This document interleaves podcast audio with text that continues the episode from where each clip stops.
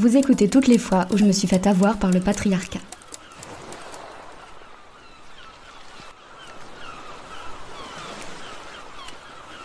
Je m'appelle Garance Souzy et cette histoire commence à Marseille. Il fait beau, le Mistral a oublié de me suivre et je décide de prendre le bateau pour l'île d'If.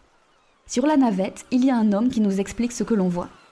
À la sortie du port, on passe devant le palais du pharaon. Cet homme nous raconte que Napoléon III a fait construire ce palais en gage d'amour pour sa femme, l'impératrice Eugénie de Montiro. Sauf que, continue ce monsieur, Madame, toute impératrice qu'elle était, n'en était pas moins une femme, et donc une mégère avant tout. Alors là, sur le bateau, tout le monde rigole. Elle trouvait le palais trop petit, trop loin de la mer, et avant que le Mucem soit construit, la vue était moins bien. Elle a donc, c'est toujours lui qui parle, toujours refusé d'y mettre un orteil. La vérité, c'est que c'est immense, que si tu te penches par la fenêtre, tu peux pêcher dans la mer et que c'est plutôt pas mal. Sur l'île d'If, je me bats avec une mouette, je perds lamentablement, mais c'est une autre histoire, et puis il est l'heure de rentrer.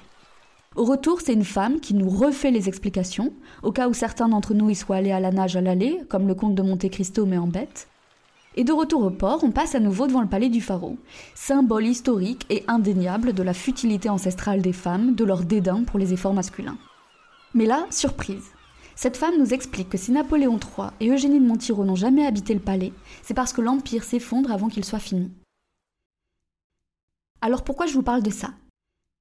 Je vous en parle parce que je continue à me demander ce qu'il s'est passé sur ce bateau. Est-ce que le premier guide savait qu'il racontait n'importe quoi? Pourquoi est-ce qu'il trouvait ça drôle? Pourquoi est-ce que moi je suis tombée dans le panneau? Qu'est-ce que ça abîme, cette accumulation d'imprécisions, ces blagues, dans nos représentations des femmes? Il y a eu selon moi plusieurs étapes pour expliquer le plus rationnellement possible pourquoi les femmes sont moins cool que les hommes. La religion a été un bon argument pendant longtemps, mais ça tient moins bien parce que les hommes ont du mal à tous s'unir, style chenille de la fraternité religieuse.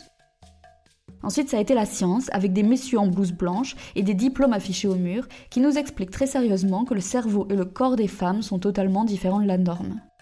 Par exemple, un cerveau de femme peut penser à plusieurs choses à la fois, mais que des choses un peu nulles, comme acheter une courgette, changer la couche du bébé et le temps de cuisson d'un œuf dur.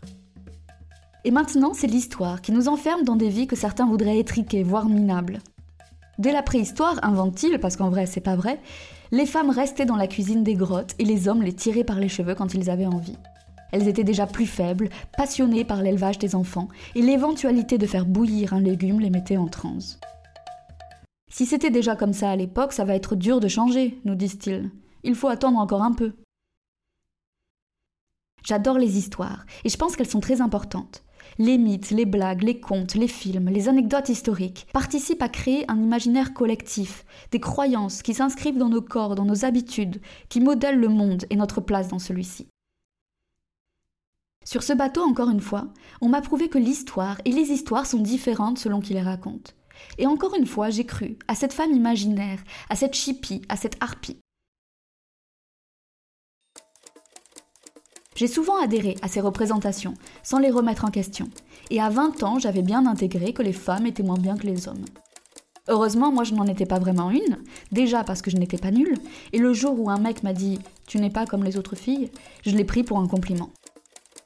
Mais j'avais beau les chercher, ces femmes vénales, menteuses, bêtes, incapables, garces, qu'on m'avait présentées mille fois de mille manières, dans les films, les blagues, les romans, à l'école.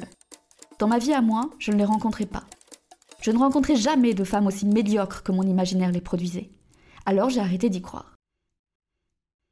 Mais qu'est-ce qu'il me reste de ces croyances et surtout de cette soumission intégrée? Comment est-ce qu'elle continue à modeler mes choix, mes désirs, mes réflexes? Dans notre tête, on a tous un petit ordinateur qui nous permet d'établir des probabilités, afin de prévoir les comportements des personnes qui nous entourent, que nous croisons. Ça nous aide à ne pas passer notre vie dans le placard sous l'évier, dans la peur constante de comportements humains incompréhensibles. Ces probabilités, ces représentations de l'autre et de nous-mêmes sont calculées en fonction de notre expérience, mais aussi des histoires qu'on lit, qu'on nous raconte. Je sais pas pour vous, mais moi, il me reste pas mal de ménage à y faire.